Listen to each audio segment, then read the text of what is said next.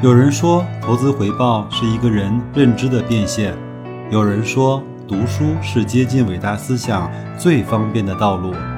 我说，跟白老师一起畅游书海，慢慢变富。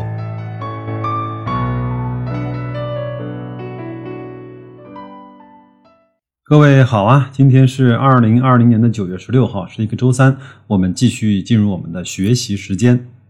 我们进入这本投资第一课的第四章，千挑万选。通过这章的标题呢，我们就知道这一章是教我们去甄别和挑选公司的。为什么说 ROE 啊，就是净资产回报率啊，是上市公司的总成绩单？什么又是期初 ROE？什么又是加权 ROE？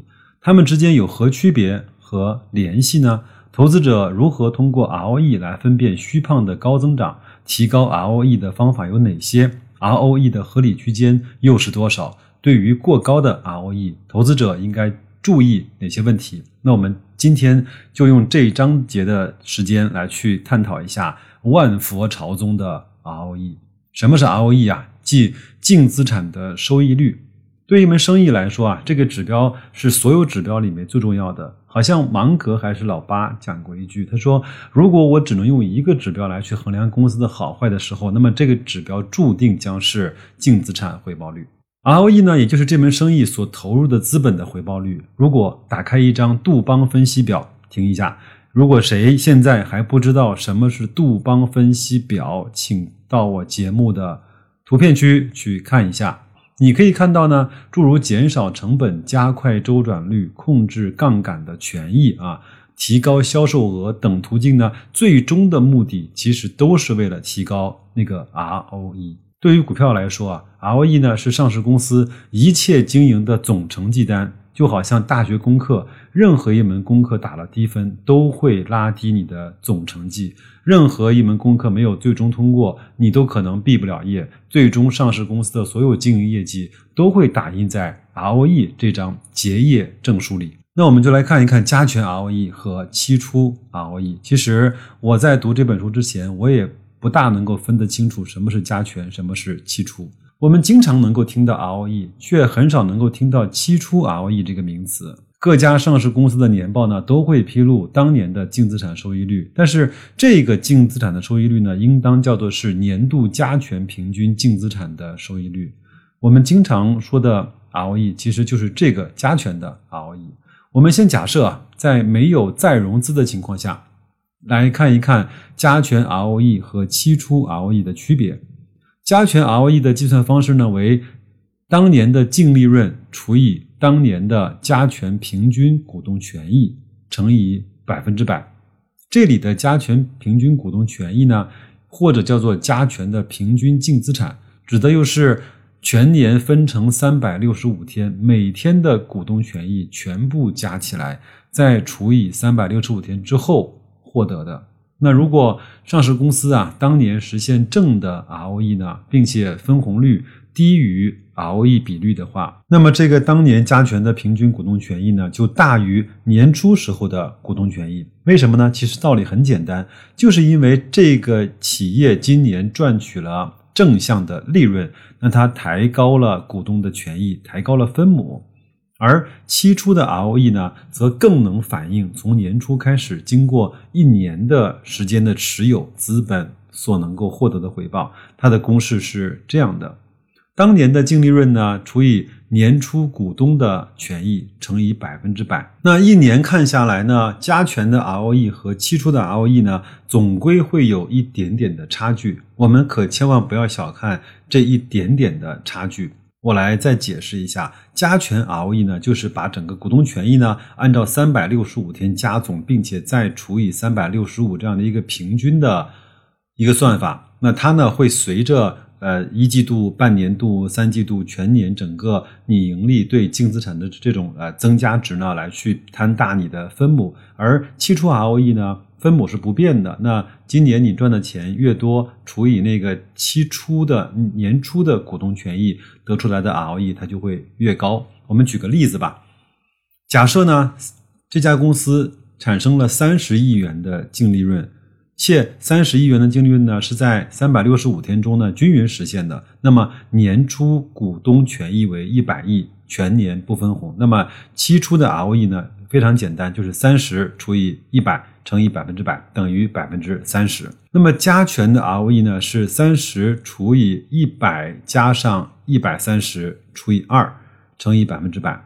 意思呢，就是把年初的一百亿和年末实现的一百三十亿加权除以二，那么结果呢是二十六点零九，那么两者呢就差距了将近百分之四。再给一个例子啊，假设呢十亿元的净利润，且十亿元呢是在三百六十五天中均匀实现的，年初的股东权益为一百亿元，全年不分红，那么期初的 ROE 呢是十除以一百。乘以百分之百等于百分之十，那加权的 ROE 呢是十除以括号一百加上一百一括号除以二乘以百分之百是九点五二，那么两者呢是差了大概零点四八个百分点。好吧，好吧，名词解释呢也就到此为止了。我相信有一些朋友已经听得有点云里雾里了。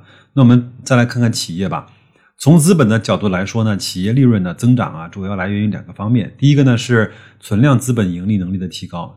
这样的利润呢，增长反映在期初的 ROE 上，也就是期初 ROE 的提高。如果去年期初百分之二 ROE 的企业，如果净利润增长百分之五十，那么今年的期初 ROE 就是百分之三。另外一种呢，来自于留存利润的再投入，这个时候呢，即使是期初的 ROE 的数值不改变，上市公司仍然能够保持利润的增长。其实啊，ROE 呢，就是股权资本的回报率。股权资本回报率高的领域呢，外界的资本呢就觊觎也就最多。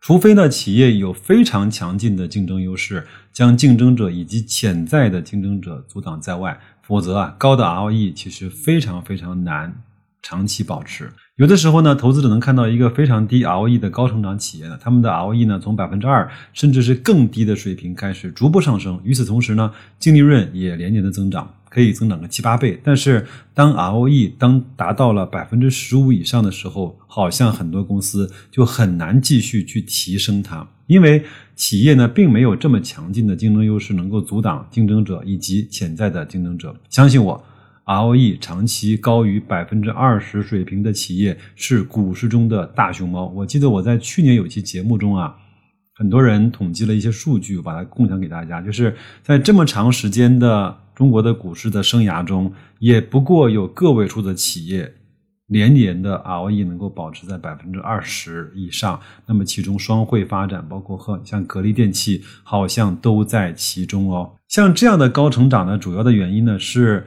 初始资本的回报效率太低，后期呢经营改善，提高了资本的回报率，也带来了可观的利润增长。但是这种高成长有可能不健康，可持续性也不强。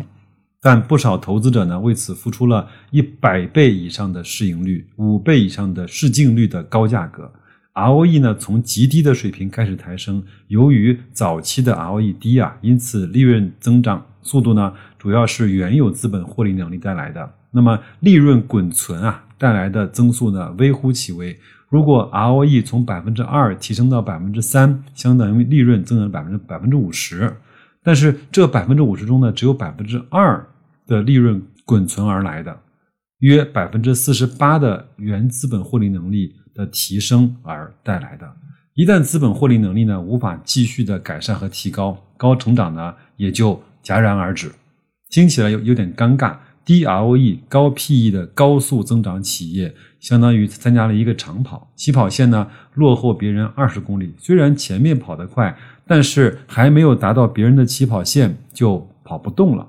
现在我们一块儿到音频下方的信息区啊，我们来打开一张最经典的杜邦分析表。这个是有一次我在上非财务经理的财务培训课的时候，我们着重讲的一张表啊。我们看到从这个表格中啊，我们就非常清晰的看到了提高 ROE 的方法，有点像我们现在非常流行的脑图，对吧？投资者呢可以通过比对啊同行业的几家公司。找出其中这些公司的短板。如果上市公司的管理层呢也意识到这些短板，并付出了努力和改善，那么结果是值得投资者期待的。最重要的是 ROE 的提高，同时也就意味着净利润的增长。我们来看看这张表格啊，其实企业呢提高 ROE 的方法无外乎呢三种：第一，缩减成本，如制造费用、销售费用、管理费用和财务费用等等吧。我们都知道，富士康呢以前是一个人力非常非常密集型的劳动型的企业，对吧？它现在呢用大量的机器人来去替代人工。那我是看了一篇报道，他说，呃，现在它一个机器人的岗位的制造成本呢是十万块，大概使用周期呢是三到四年。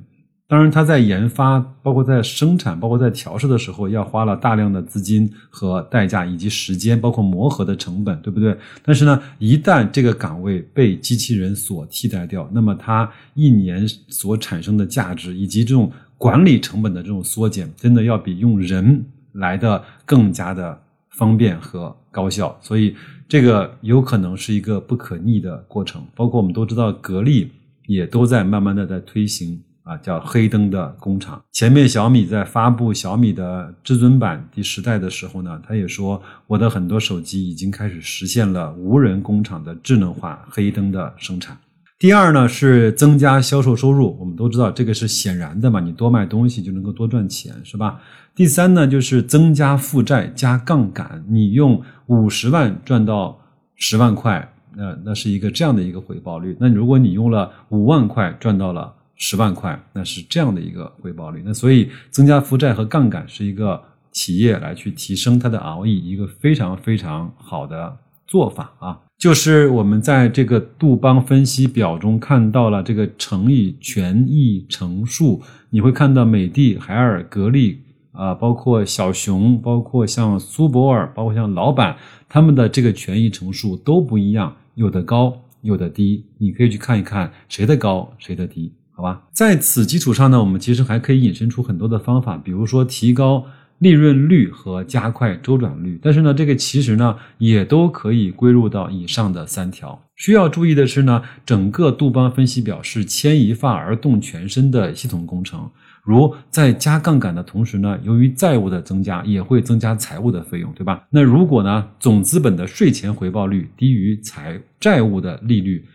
则加杠杆反而会拉低 ROE。打个比方，你借了一个亿啊，产生了五百万的利润，但是你整个借了一个亿，每年要还别人六百万，甚至是更多的利率，那你借了一个亿，那显然不能够提高你的净资产回报率，对吗？又如呢，企业通过降价呢来增加销售收入，虽然总的销售收入提高了，周转率也提高了，但是利润率可能会降低，有可能这就是在去年的四季度，格力在降完价之后，它的财报表现不好的一个真实的写照。周转率提高之后呢，但是你的利润率可能会变低，也未必能够提高 ROE。ROE 的合理区间呢，投资者可以在中证指数的有。有限公司的官网上查到一些指数对应的 P/E 和 P/B，并且呢，用下面的公式来去近似的算出整体指数的 ROE。ROE 呢，约等于 P/B 除以 P/E，就是市盈率除以市净率乘以百分之百。那么，市盈率和市净率的取值呢，会影响到 ROE 的计算结果。如用静态 P/E 和年初的 P/B。计算出来的就是期初的 ROE。建议我们啊，更多的关注 ROE 高高于百分之十五的上市公司。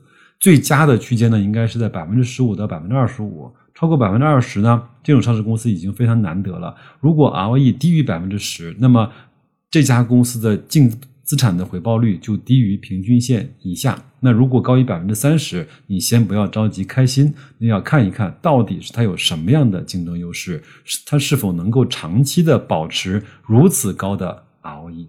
因为呢，它高于百分之三十的时候呢，上市公司确实是交出了一部分令人惊艳的成绩单，但是呢，有时候分数太高呢，反而会让人怀疑啊，它是某一个经营年度表现突出。或者是其他非经营性损益的结果呢？那如果后期的 ROE 降低，就意味着利润增速的降低，甚至出现负增长。我们看一看如果太高的 ROE 的企业，它有可能对应着以下的几种情况：第一呢是行业是否因为因为处于垄断的行业而取得如此大的净资产的收益率，而这种垄断是属于哪种类型？是否有可能面临政策监管的风险？第二呢是负债率，财务杠杆呢会放大收益和亏损，过高的负债率有时候会将企业呢推向山顶，有时候呢又可能会将企业推入深渊。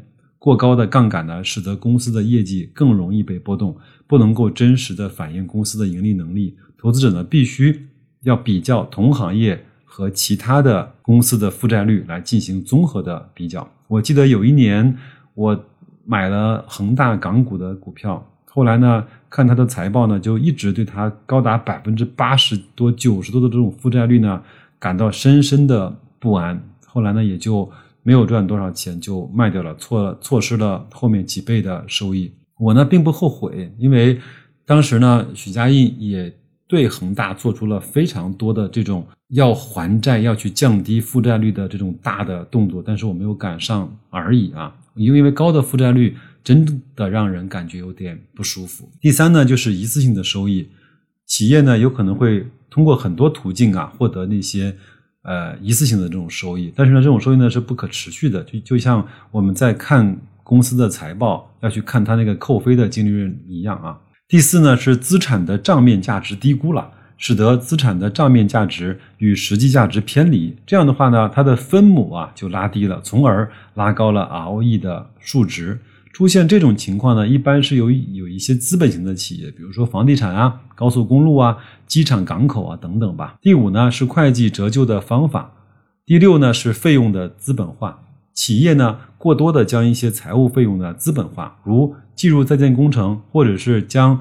研发的经费资本化，格力在这点上就做的还不错。它是把研发当成费用，而没有去把它进行资本化。第七呢是强周期性行业，在这些公司里呢，在行业景气鼎盛时期，ROE 会非常高。如二零零七年的造船业、航运业，许多的企业的 ROE 都超过百分之三十。但是，一旦进入衰退周期，它的 ROE 也会随之一落千丈，甚至是出现亏损。如果周期股啊掉头向下进入萧条时期，投资者可能会遭遇戴维斯的双杀。第八，财务技巧或者是财务造假，这个我们就不说了，好吧？那我们这一章呢，就把 ROE 大概的一些基本的常识，还有一些它的分析和我们为什么这么关注 ROE 这个指标，因为它是最终企业经营的一个终极的成绩单，或者是终极的指标。那如何在众多的股票中啊，初步筛选出值得研究的价值型